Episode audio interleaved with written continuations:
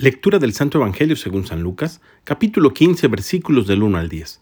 En aquel tiempo se acercaban a Jesús los publicanos y los pecadores para escucharlo, por lo cual los fariseos y los escribas murmuraban entre sí, Este recibe a los pecadores y come con ellos.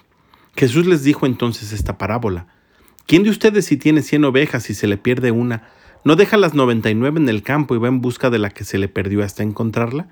Y una vez que la encuentra la carga sobre sus hombros lleno de alegría, y al llegar a su casa reúne a los amigos y vecinos y les dice, Alégrense conmigo porque ya encontré la oveja que se me había perdido. Yo les aseguro que también en el cielo habrá más alegría por un pecador que se convierte que por noventa y nueve justos que no necesitan convertirse.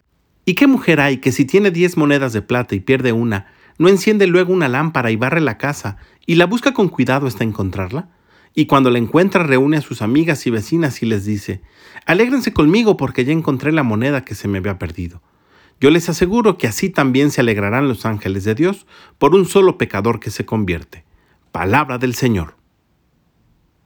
El Evangelio del día de hoy nos presenta la enorme alegría que se vive en el cielo cuando un pecador se convierte. Dios, en su infinita misericordia, quiere que todos los hombres se salven. Por eso, no duda dar su perdón a todo aquel que lo pide. Y solo se necesita eso, precisamente pedir el perdón.